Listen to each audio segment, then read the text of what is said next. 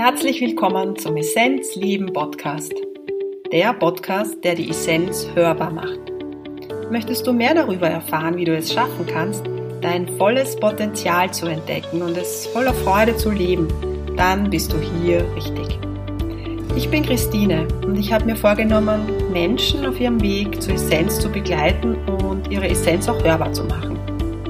Falls du es nämlich noch nicht wissen solltest, in dir schlummert ein großer Schatz deine Essenz. Wer oder was bist du wirklich? Erkenne deine Essenz und lebe sie. Viel Freude beim Hören.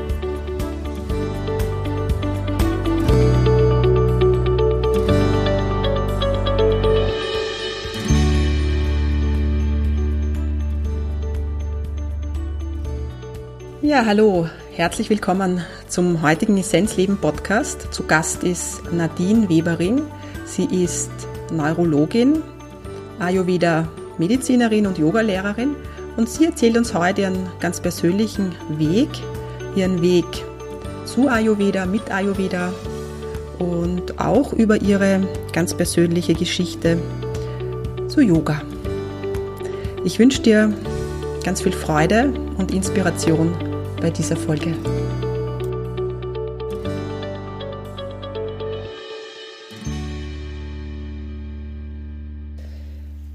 Liebe Nadine, herzlich willkommen zu meinem Essenz Leben Podcast.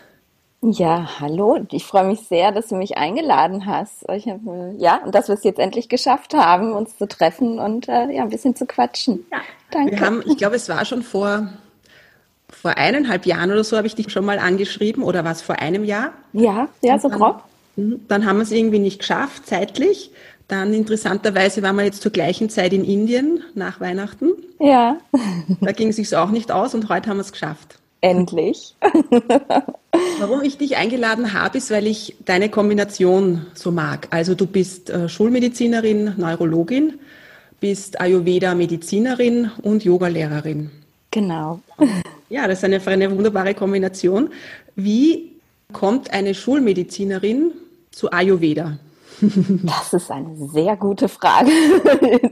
Die, die, kriege ich tatsächlich auch so oft gestellt, weil die meisten sich das einfach nicht vorstellen können. Und es ist ja tatsächlich auch so, dass die Schulmedizin so, so völlig getrennt ist von der Idee, dass da noch was anderes sein könnte. Und ähm, ja, wie bin ich da hingekommen? Ich war ähm, einen, einen ganz, ganz großen Teil meines Lebens tatsächlich ähm, ja so völlig getrennt irgendwie von, von mir und von ja, meiner Essenz sozusagen und habe halt äh, mich in der Schulmedizin total wiedergefunden und war da auch völlig glücklich mit, irgendwie mit diesem Karrierestreben und was erreichen und ich war auch sehr, sehr erfolgreich tatsächlich. Also ich habe das Studium sehr schnell abgeschlossen, meine Facharztausbildung gemacht, habe sofort nach der Facharztausbildung eine ähm, Oberarztstelle angeboten bekommen, angetreten, ähm, das auch tatsächlich super erfolgreich gemacht und immer nur gearbeitet, gearbeitet, gearbeitet, gestruggelt, äh, ohne Ende, 12, 13 Stunden Arbeitstage und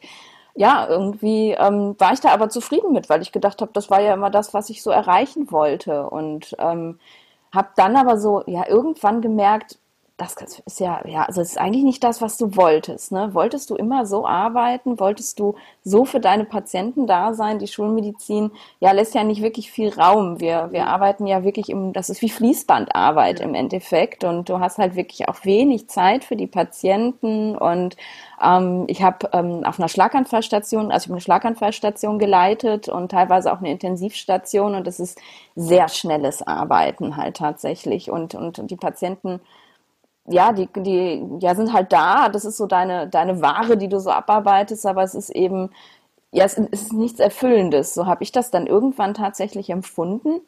Habe aber auch gar keine Alternative für mich gesehen, weil ich bin ja Ärztin und was soll ich denn auch sonst machen?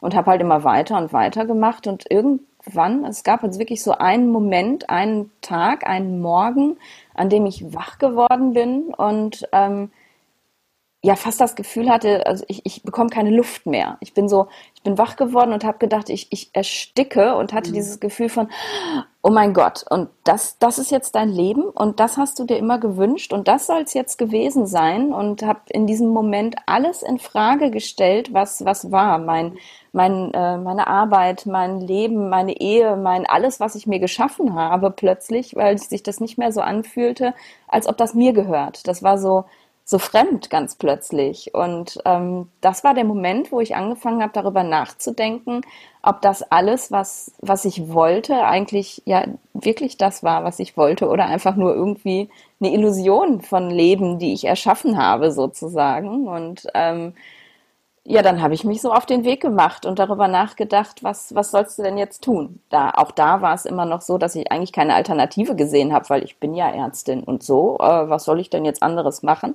Und ich habe zu dem Zeitpunkt schon sehr, sehr lange Yoga praktiziert. Also okay. es waren so ja, sieben, acht Jahre oder so, mhm.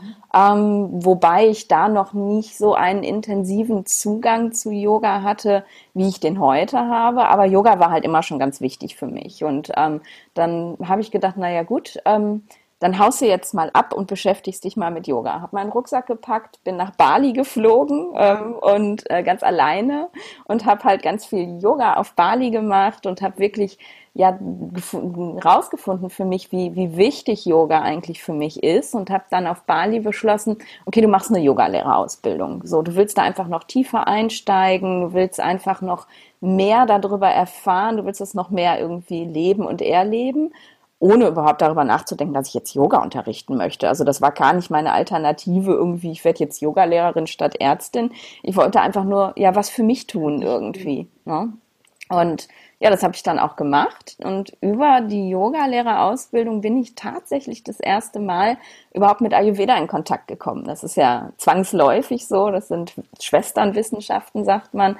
Und habe mich dann ja damit beschäftigt, habe mich da unglaublich drin wiedergefunden, habe wirklich gedacht, so wow, das ist das, was dir in der Schulmedizin immer gefehlt hat. So dieses, den Menschen als Ganzes zu betrachten, Körper, Geist und Seele zu sehen und auch die, die Krankheiten des Menschen eben als, als ja, Ganzes zu sehen und nicht nur, ja, der hat jetzt einen Schlaganfall, der hat jetzt eine Migräne, sondern da, da steckt so viel mehr dahinter und es hat mich einfach, ja, das war wie Liebe auf den ersten Blick, das hat mich so geflasht und das musste ich einfach weitergehen und habe mich dann informiert und habe geguckt, ja, was kannst du denn machen? Und dann gab es tatsächlich in meiner Stadt, ähm, in der ich lebe, äh, einen Studiengang für Ärzte, ähm, wo man eben Ayurveda studieren kann. Und ich habe gedacht, ja, gut, das ist es. Ne? Das ist für dich, das ist so gedacht. Und habe mich dann eben entschieden und ähm, habe dieses Studium begonnen und bin heute so dankbar, ähm, dass ich mich auf diese Reise gemacht habe und diesen Weg wirklich gehe,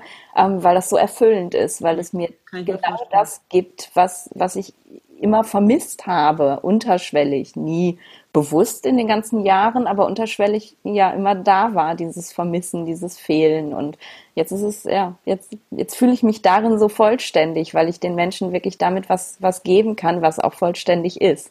Mhm. Ja. Die Podcast-Reihe heißt, wie es dir gelingt, deine Essenz zu leben. Und wenn du das erzählst, ist das, fühlt sich das genauso an.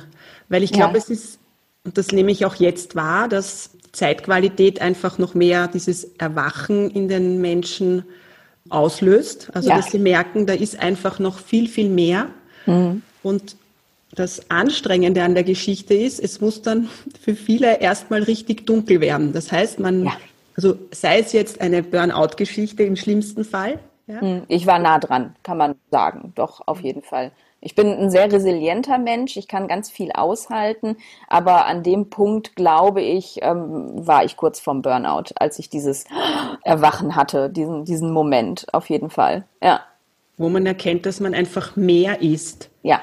Und man kann schon auch sagen, dass im Grunde der Zugang zu Yoga dann dein Schlüssel war, weil Yoga gibt uns doch, also im Endeffekt ist die Essenz ja, dass wir da merken, was wir sind aufgrund vom Yoga. Ja. ja. ja. Was ist dein Zugang? Was, wie würdest du, weil im Westen ist es so, dass wir, wenn wir Yoga hören, meistens es mit den Asanas verbinden, aber Yoga wissen wir ist viel, viel mehr. Ja. Was ist dein, ähm, ich sage jetzt, deine Essenz von Yoga? Was ist, was macht Yoga für dich aus? Ja, ähm, Yoga und eben nicht nur Yoga Asana, sondern alles, alles um Yoga herum, ähm, alles, was Yoga bedeutet, ähm, ist für mich tatsächlich einfach die Möglichkeit, ähm, mich selber kennenzulernen, ähm, mich mit mir, mit ja, meiner Essenz, mit meinem meinem eigentlichen Sein zu verbinden, ähm, eben und und das aber auch als ähm, als gut anzunehmen, weil da, darum geht's, glaube ich, irgendwie, dass man nicht immer versucht, sich, sich zu verbessern, zu optimieren, sondern erstmal überhaupt zu sehen, wer bin ich denn eigentlich überhaupt? Und ähm, ja, alle Facetten von mir sind, sind völlig in Ordnung und alles darf sein. Und ähm, Yoga ist für mich wirklich ähm, ja nicht, nicht, nicht getrennt sein irgendwie, sondern Yoga hilft mir dabei zu, zu verstehen und zu akzeptieren, ähm, ja, dieses, im Englischen gibt es den Begriff Oneness, ne? dass alles, dass alles eins ist sozusagen und ähm, dass ich ein Teil davon bin letztlich und, und ja, das ist so mal, das ist, führt mich zurück zu meiner Essenz irgendwie. Und das, das ist halt, ja, nicht nur körperlich. Das ist weit über das Körperliche hinaus. Ein Asana hilft mir einfach tatsächlich in Kontakt mit meinem Körper zu sein, meinen, meinen Körper zu verstehen, ähm, die Signale meines Körpers wieder wahrzunehmen und dadurch aber eben tiefer, ja, tiefer in die Schichten gehen zu können ähm, und auch, ja, mein, mein, mein eigentliches Ich wieder zu verstehen und kennenzulernen. Ja, so kann man sagen, glaube ich. ja, weil im Alltag ist es oft so, dass wir aus der Körperwahrnehmung gehen. Total. Wir ver vergessen unseren physischen Körper zu spüren mhm. und wir vergessen überhaupt zu spüren, was will ich eigentlich, was, was macht mich aus. Und das führt ja sehr oft zu dieser Burnout-Geschichte und ja. zu diesem völlig dunkel werden, so dass ich dann mein Licht überhaupt nicht mehr erkenne. Ja. Und dann frage ich mich, wer bin ich überhaupt? Und so ist, das sind ja sehr oft die, das ist ja sehr oft der Beginn von so Prozessen. Ja. Ähm, ähm, ja, und wenn das dann aufbricht, dann erkennt man sich und dann will man das nur mehr nach dem, nur mehr nachgehen. Und wir haben vorher schon gesprochen und das fand ich so schön. Du hast auch erzählt, dass du dich mit Indien so verbunden fühlst. Ja, total. Und ja. ich glaube ja, dass alle Leute, die jetzt in diesem Ayurveda-Kontext sind, also auch ich, du und wer auch noch immer, ähm, dass wir auch in anderen Leben ähm, schon Zugang dazu hatten. Dass es nur oft diese Schlüsseln sind, die wir dann brauchen bei Ausbildungen und so weiter, die uns wieder Zugang zu diesem Wissen bringen. Und wenn wir das dann fühlen, wenn wir dann diesen Schlüssel in der Hand haben, dann fühlen wir uns richtig reich und haben das Gefühl, ja, das ist es, dem will ich folgen, ja. dort will ich hin. Ja, ja, und genau so fühlt es sich an. Es ist also wirklich ähm, als, als ob ein, ein, ein Puzzleteil, was in meinem Leben irgendwie immer gefehlt hat, von dem mir aber gar nicht klar war, dass es nicht da ist, als ob das ja jetzt plötzlich aufgetaucht ist und dieses Puzzle Nadine einfach jetzt vollständig macht. Mhm. So und äh, ohne ja überhaupt darüber nachzudenken, weil ich meine, ich bin ja hier im Westen geboren und ich bin im mhm. Westen groß geworden und was habe ich denn jetzt mit dieser ganzen indischen Philosophie zu tun und was maß ich mir als Westler denn auch an, äh, da, da irgendwie reinsteigen zu dürfen oder so. Es ist aber doch tatsächlich so und das, äh, deswegen glaube ich das auch, dass ich diese tiefe Verbindung zu Indien halt habe, ähm, dass es mich einfach so vollständig macht, mhm. dass ich einfach ganz sicher bin, ja, da, ähm, das ist mein Weg und das, das gehört einfach zu mir dazu. Und deswegen ja, ist das mit so einer Leichtigkeit dann auch verbunden und eben diesem Gefühl von totaler Fülle, dass es jetzt da ist und da sein darf. Ja. Wenn es leicht ist, ist immer der richtige Weg. Ja. Weil dann ist es ein ja. Seinszustand und dann ist es nicht aus der Leistung heraus oder aus dem Tun, sondern dann ist ja. es halt aus diesem Sein heraus. Ja, und das ist, kam halt auch alles so natürlich irgendwie, ne, wie mit diesem Studiengang in meiner Stadt. Andere, äh, mit denen ich zusammen studiert, die, äh, die fahren viele, viele Kilometer, um, um, um diesen Studiengang machen zu können. Ähm, und ich wohne nebenan sozusagen. Ne? Ich treffe immer wieder auf Leute, die mich auf meinem Weg irgendwie bereichern und, und weiterbringen, so ganz zufällig. Und das sind ja keine Zufälle, sondern das ist einfach, ähm, ja, das ist wie, als wollte das Universum mich immer in diese Richtung schubsen tatsächlich und sagen, ja, geh weiter, geh weiter, das ist der richtige Weg. Ja.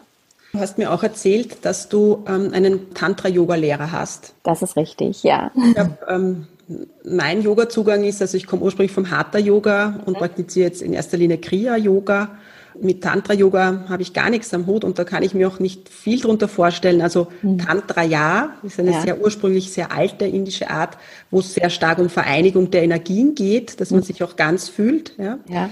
Ähm, magst du ein bisschen was über Tantra-Yoga erzählen? Ja, also Tantra Yoga in dem Sinne, also der, der, das Yoga im Tantra ist halt tatsächlich ja auch Hatha Yoga. Das ist ähm, ähm, letztlich sind, sind die Menschen, die, äh, die das Hatha-Yoga entwickelt haben, das sind alles Tantriker gewesen. Also es ist im Ursprung ist Hatha-Yoga ähm, eine körperliche Praxis des Tantra im Endeffekt. Und ähm, es ist halt ähm, eine, eine Praxis, die äh, mehr ist als das, was wir so im Westen kennen. Also wir praktizieren halt jetzt nicht nur Asana, es ist eben ganz viel Pranayama, wir, es ist ganz viel Bhakti-Yoga, also in, in der Praxis, in meiner Sadhana, also in meinem ähm, meiner Praxis, die ich täglich praktiziere, chante ich eben auch. Also ich, ich singe, ich ähm, es ist ganz viel Verbindung mit ähm, ähm, mit Göttlichem, von in meiner Linie, in der ich praktiziere, Srividya nennt sich das, ähm, ist es vor allem das göttlich-weibliche, um das es geht, also Shakti. Ähm, und Shakti dann eben in, in allen Manifestationen, also viel, man kennt ja einige Göttinnen, so wie Lakshmi zum Beispiel oder, oder Parvati oder so. Das sind Göttinnen, die man im klassischen Hinduismus so kennt. Und ähm, in der Linie, in der ich praktiziere, gibt es eben auch noch ähm, andere Göttinnen, die da eine größere Wichtigkeit haben. Kali zum Beispiel ist sehr, sehr wichtig. Ähm, und ähm, es ist mehr ein, ähm, also es ist kein, kein Anbeten dieser Götter an sich, so wie wir das im Westen kennen, so der Gott sitzt im Himmel und ähm, wir sind getrennt von dem Gott und wir beten halt zum Gott, damit er irgendwie was richtig macht, sondern im Tantra geht es halt eher darum, ähm, sich ja mit der Qualität dieses dieser Göttin oder dieses Göttlichen ähm, zu verbinden, um eben diese Qualität, die wir alle halt haben, jeder hat ähm, alle Qualitäten in sich, ähm, ja in sich selber zu erwecken und damit arbeiten zu können und sich damit eben noch mehr kennenzulernen. Und das mhm. ist also in der in der tantrischen Praxis ist es eben tatsächlich so, dass man ganz viel mit, mit dieser göttlichen Energie, mit dem göttlich-weiblichen halt arbeitet, ähm, invokiert, also eben äh, die, die anruft, Mantren singt und so und ähm, die ehrt und äh, Genau, das ist mehr die Praxis als wirklich diese reine körperliche Hatha-Yoga-Praxis. Es ist halt auch ähm, ein großer Teil davon, eben auch, um sich selber körperlich zu spüren, um sich selber wahrzunehmen, um sich mit sich selber zu verbinden. Aber es geht halt weit darüber hinaus. Also es ist halt viel, viel, viel. Ähm, ja, und es ist wunderschön, ähm, so mit, mit diesem göttlich-weiblichen zu arbeiten. Und ähm, das ist, nimmt auch einen ganz großen Teil meiner Praxis halt tatsächlich ein. Und ähm, das ist ähm, ganz witzig. Ich habe da vorhin nochmal drüber nachgedacht, weil ich mir gedacht habe, ja, Essenzleben, du wirst sicherlich fragen, äh, wie ist denn das überhaupt passiert? Wie bist du denn zu deiner Essenz gekommen? Und ähm, wir haben im, im Tantra eben eine, also die, die, die Haupt-Shakti-Energie sozusagen, das Hauptgöttlich-Weibliche, das ist halt, ähm, wird Maha-Shakti genannt, also das große Göttliche sozusagen. Ähm, und man sagt im Tantra, dass äh, jedes ähm, Göttliche zwei Gesichter hat, also ein, ein dunkles und ein helles. Ähm, und das dunkle Gesicht von Mahashakti ist halt tatsächlich die Trennung. Also das, was ich eben vorher gelebt habe, dieses ähm, in, in einer Illusion leben, Maya sagt man dazu, eben sich etwas zu erschaffen und das so immer weiter zu machen. Ähm, und ähm, das, das helle Gesicht von Mahashakti ist halt die Gnade, Grace sagen wir, ähm, dass man eben irgendwann an einem Punkt plötzlich zum Erwachen kommt. Dass Mahashakti ähm, mhm. in der Form von Gnade einen erwachen lässt und das aber ganz automatisch tut und plötzlich, wenn, wenn sie der Meinung ist, dass es an der Zeit ist. Und da musste ich so schmunzeln, weil ich gedacht habe, ja, das war genau der Moment, wo es für mich an der Zeit war. Und Mahashakti hat mich sozusagen geküsst und hat mich aufgeweckt. Und in diesem ich kriege keine Luft mehr im Moment, war es dann einfach der Moment, wo ich wach werden sollte. Und ähm, genau, und das ist halt ja so schön, dann, dann wieder dazu zurückgeführt zu werden, irgendwie, dass man sich selber erkennt und auch erkennt, dass man in einer Illusion gelebt hat und ab dem Zeitpunkt bereit ist zu sagen, okay, ich kann diese Illusion jetzt aufgeben und kann mich selber erstmal kennenlernen und wiederfinden. Und ja, das ist Tantra. ja. ja. und das klingt auch so. Ähm das ist so quasi dein Erwachungsprozess, auch zu erkennen, ja. erwach, erwacht zu sein, heißt ja nichts anderes, zu erkennen, dass wir viel, viel mehr sind, als wir glauben, dass wir sind. Ja. Und dass wir unsere Welt erschaffen können. Genau. Ja. Und ähm, ja, und was du erschaffst, und das ist auch mit ein Grund, warum du heute hier bei mir im Podcast sitzt, ist, weil du dich auf Migräne spezialisiert hast und immer ja. mehr Menschen, vor allem Frauen in meinem Umfeld, also so kommt es mir vor, leiden auch an Migräne. Ja. Und wenn ich dich jetzt schon eingeladen habe, dann ist es mir ein großes Anliegen, dich viel zu fragen. Ja. Warum gerade Migräne? Wie ist dein Zugang aus, dem, aus der ayurvedischen Sicht? Weil Migräne ist eine hochgradige Vata-Problematik, natürlich auch mit einem Pitta-Anteil. Mhm. Ist Ayurveda fähig, bei der Migräne gut zu helfen? Das ist eine ganz blöde Frage, aber ich frage das mal. Unbedingt. Also ganz, ganz, ganz unbedingt. Und das ist auch mit der Grund, warum ich ähm, ja, warum die Migräne so mein Herzensprojekt geworden ist, weil ich eben, ähm, ich hatte darüber, dazu schon einen Zugang aus meiner Facharztausbildung. Ich habe halt in einer Klinik gearbeitet, wo es einen großen Migräne-Schwerpunkt gab und deswegen war das halt eine Erkrankung, die mir sehr nah war. Ich habe selber auch eine Migräne, deswegen war sie mir noch näher ähm, und ich habe eben bei mir selber erlebt, dass der Ayurveda eben da so viel hilft. Ich habe ähm, in der Phase, bevor ich erwacht bin, nahezu täglich Migräne gehabt. Also es war wirklich, ich bin eigentlich immer mit Kopfschmerzen durch die Gegend gelaufen und habe eben durch diesen, diese Verbindung mit dem Yoga und dem Ayurveda ähm, in meiner eigenen Praxis gemerkt, wow, krass, das wirkt. Das, ähm, es, es wird immer weniger und weniger. Ich habe jetzt aktuell, naja, wenn es hochkommt, habe ich drei oder vier Migräneattacken im Jahr ähm, und habe vorher jeden Tag Migräne gehabt. Und das war einfach dieses das musst du weitergeben. Das ist so, so wichtig. Und ähm,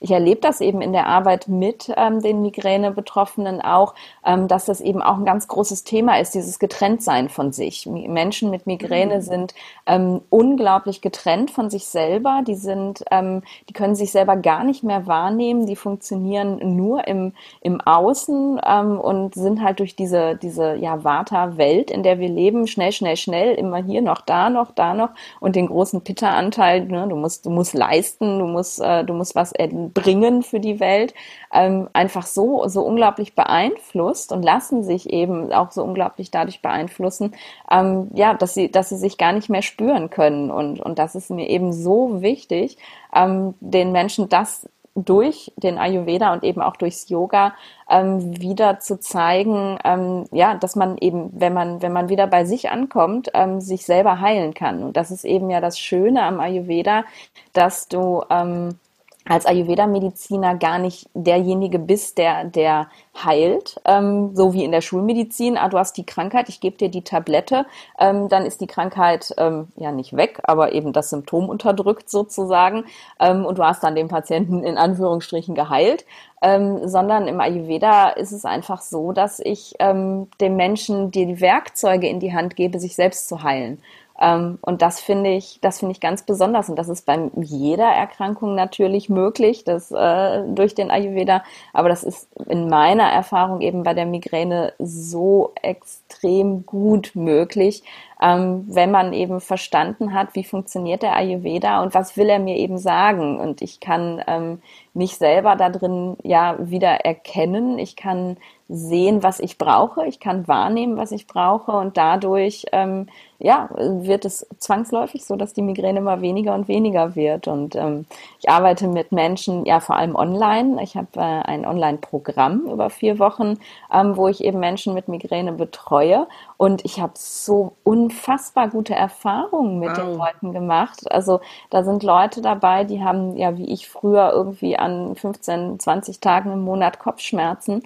Und ich check immer mal wieder ein bei denen und höre immer mal wieder nach, wie sieht's denn aus, wie geht's denn? Und die, die wirklich am Ball geblieben sind und die weitergemacht haben mit Ayurveda und Yoga und Achtsamkeit, denen geht es so viel besser. Und das ist, es ist ein, ein so großes Geschenk, finde ich. Und auch die haben irgendwie so ihre, ihre Moment des Erwachens dann auch eben erlebt, dadurch, dass sie ähm, sich wieder erlauben, ja, sich selber wahrzunehmen und, und sich zu sich selber zurückzukommen. Das vereinigt irgendwie so dieses, was ich erleben durfte, ähm, dass ich das weitergeben darf dann. Und ja, darum, Ja. Und dieser Kurs geht über mehrere Wochen?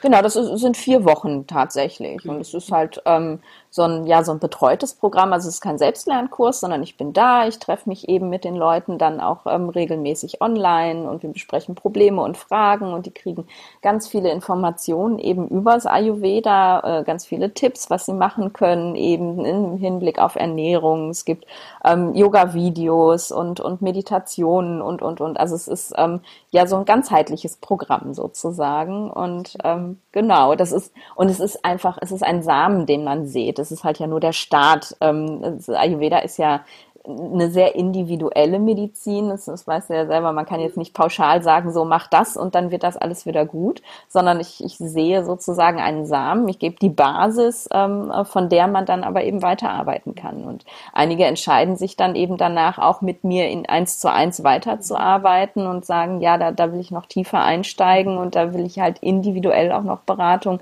weil das ist dann eben einfach auch wichtig. Man kann Ayurveda einfach nicht pauschalisieren, aber dieses Programm ähm, gibt halt eben die Möglichkeit zu sagen, ja, ich, ich fange da jetzt erstmal mit an, ich gehe den ersten Schritt, ich lerne den Ayurveda jetzt kennen ähm, und schaue, was ich da für mich rausholen kann. Mhm. Genau.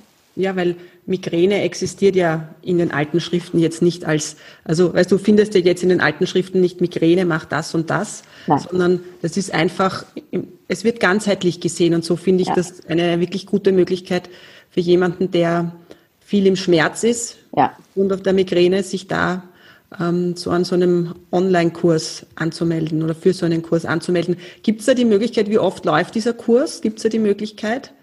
Ähm, ja, also ich bin jetzt nicht festgelegt, irgendwie der läuft so und so oft im Jahr. Ich gucke, dass ich so einmal im Quartal tatsächlich starte.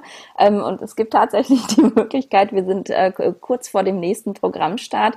Ähm, am 1. Juni geht's wieder los. Ähm, und äh, genau, und dann, also äh, du willst ja wahrscheinlich meine Website und so verlinken, wo man das dann Ja, das mache ich, das mache ich gerne. Ähm, und es gibt am 20. Mai ähm, ein, ein Webinar, ein kostenloses, wo ich einfach ja so einen kleinen Einblick gebe ins Programm. Ähm, wenn man das jetzt hört und es ist der 20. ist schon vorüber, ähm, es gibt eine Aufzeichnung, die kann ich dann auch zuschicken, das ist gar kein Problem. Ähm, genau, und am 1. Juni starte ich dann mit der nächsten Gruppe wieder ins Programm. Das ist halt immer ein festgelegtes Datum, weil es natürlich ähm, ja live betreut ist. Also es, man kann jetzt nicht irgendwann einsteigen und ähm, sondern es ist eben auch immer eine Gruppe und es ist diese Dynamik der Gruppe ist halt auch sehr, sehr schön. Eben die, die Migräne-Patienten unterstützen sich einfach auch sehr ähm, und und es ist, das habe ich auch erlebt, unglaublich hilfreich für Menschen mit Migräne ähm, zu sehen, dass es anderen genauso geht. Weil ähm, die, die meisten hören halt auf, darüber zu reden, weil sie eben die Erfahrung gemacht haben, ähm, dass sie nicht ernst genommen werden. So, ja, hast du schon wieder Migräne, hast du schon wieder Kopfschmerzen, ach, kannst du schon wieder nicht mit, musst du wieder im Bett bleiben und so. Und ähm, dann eben mit anderen in Kontakt zu kommen und zu merken, okay, das geht anderen genauso oder vielleicht sogar noch schlimmer, ähm, das, das ist so hilfreich. Und darum ist mir das immer wichtig, dass diese Gruppe halt eben auch zusammenwächst in den vier Wochen. Und darum, genau. Ja. ja. Ähm, ich denke jetzt gerade an Vata, weil Migräne hat viel Vata-Anteil. Ja. Und wir leben in einer Vata-Welt. Ja. Und du als Neurologin bist wahrscheinlich mit ganz viel Vata-Problematiken konfrontiert, weil mhm. Nervensystem ist ja. ähm, Vata. Ja. Vata-lastig, sage ich jetzt mal. Extrem. Magst du uns so, ich sage jetzt mal, fünf Tipps geben, wie du dein Vata reduzierst oder wie du merkst, dass es ähm, dir gelingt, das Vata ein bisschen im Zaum zu halten, sagen wir mal so. Mhm.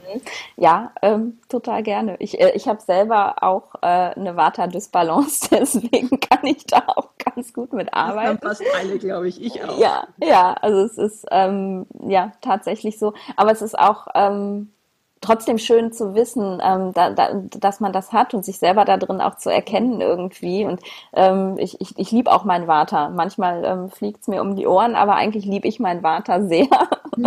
und ähm, ja, also bei Vater ist es halt eben ähm, ganz, ganz wichtig, ähm, wieder in die Erdung zu kommen. Das merke ich halt an mir selber auch. Ähm, Vata ist ja dieses sehr, sehr leichte Dosha, also besteht aus Luft und Raum, es ist sehr feinstofflich und eben dadurch sehr, sehr instabil. Und ähm, das, was ich halt ähm, allen meinen, äh, meinen Coaches, meinen Betroffenen äh, sage, ist halt wirklich, du musst, äh, nicht du musst, du darfst dir einfach eine stabile Basis schaffen, ähm, ja, damit das Vata eben in die Erdung kommt. Und das ähm, versuche ich für mich selber halt tatsächlich ähm, zum einen durch Routinen. Also Vata, ähm, Vata ist ja so dieses auf allen Hochzeiten gleichzeitig tanzen ne? und alles irgendwie nur so ein bisschen und immer wieder was Neues anfangen.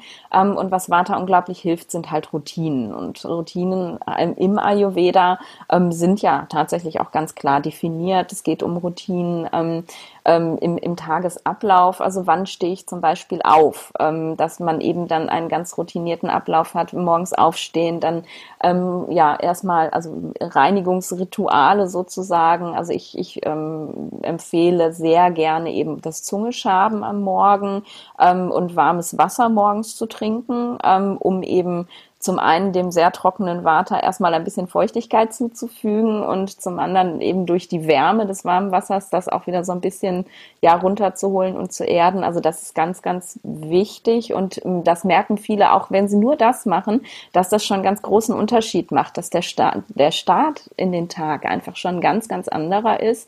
Ähm, und äh, genau, das wäre so ein Tipp. Also warmes Wasser trinken morgens oder heißes Wasser, je nachdem, wie man das so mag.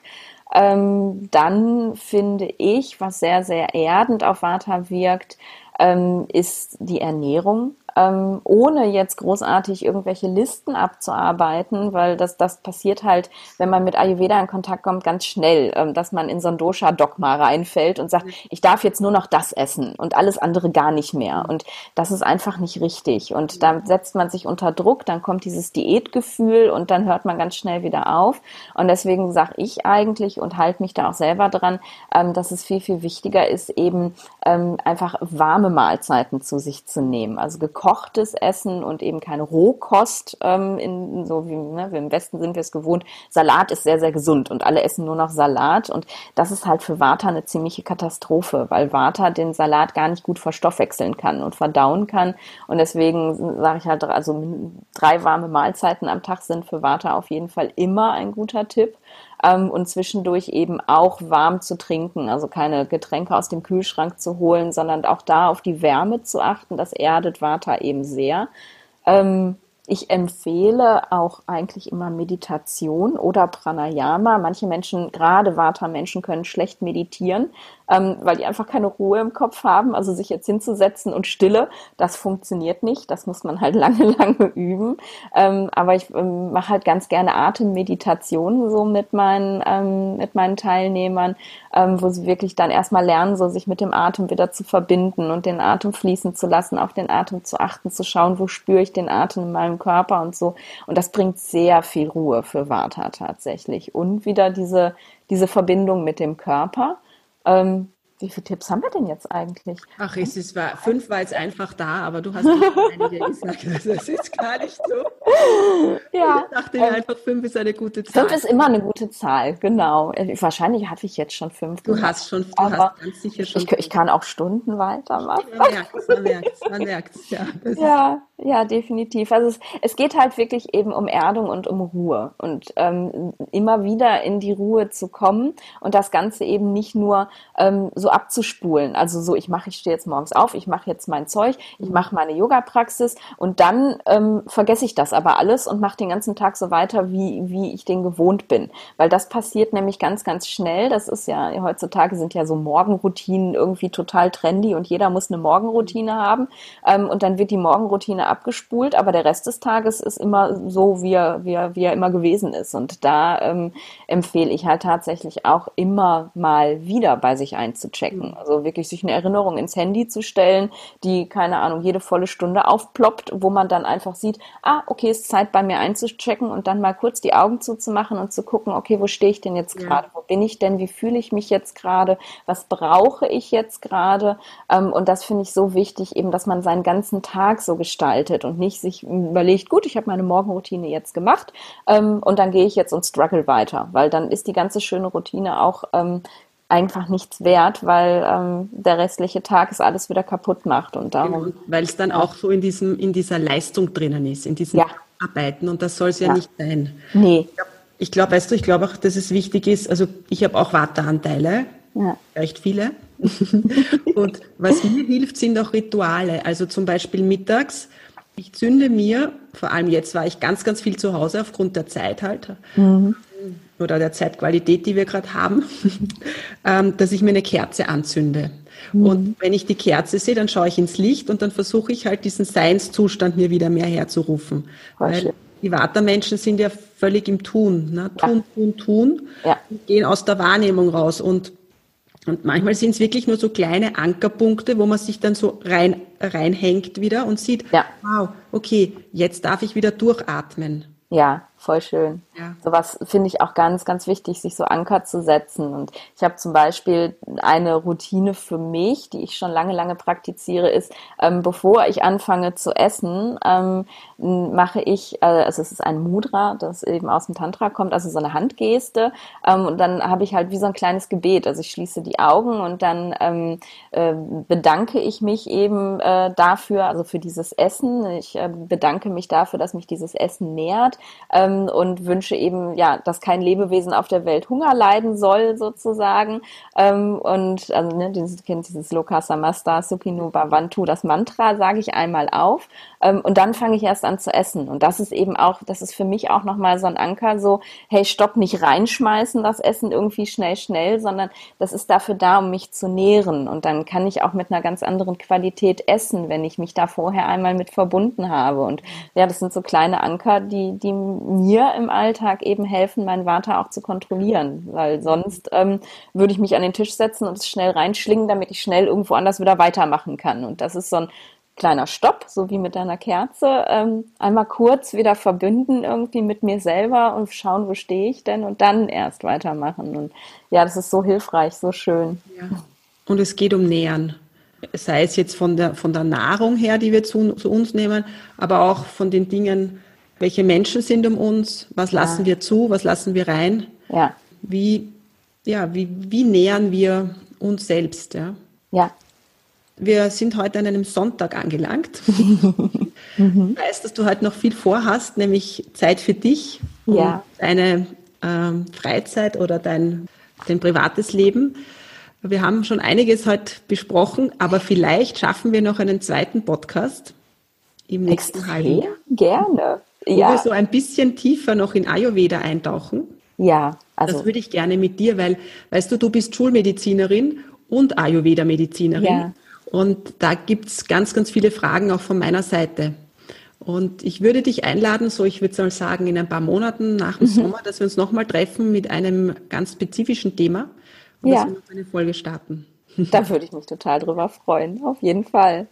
Nadine, aber danke, dass du heute da warst. Es war mir einfach wichtig, deine Energie so in die Welt zu versprühen, dass Menschen sehen, dass man auch wenn man von der Schulmedizin kommt, ähm, Feuer fangen kann für Ayurveda und das dann auch wirklich aus ganzem Herzen leben kann. Ja. Und ähm, wer Interesse hat, es gibt demnächst diesen Online-Kurs von Nadine zum Thema Migräne. Ich werde alles verlinken. Und ähm, ja, ich wünsche dir weiterhin diese, dieses Feuer, das du in dir trägst und dass du auch ähm, versprühst. Vielen Dank dafür. Ja, ich danke dir für das schöne Gespräch und ähm, ja, das hat mir äh, ich, ich mag es unglaublich gerne darüber zu sprechen, weil es einfach ähm, mich immer mal wieder äh, noch mehr damit verbindet so und mir zeigt, ja, ja, da stehe ich und, und so gehe ich weiter. Und deswegen bin ich dir da sehr dankbar für und ich freue mich auf unser nächstes Gespräch. Das machen wir. Cool. Papa, du Liebe. Ganz lieben Gruß nach Deutschland. Ja, mach's gut.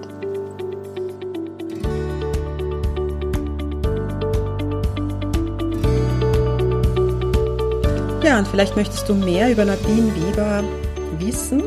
Vielleicht möchtest du auch an ihrem Online-Kurs über Migräne teilnehmen. Dann findest du alle Infos auf der Webseite www.essenzleben.at. Ich freue mich bis zum nächsten Mal.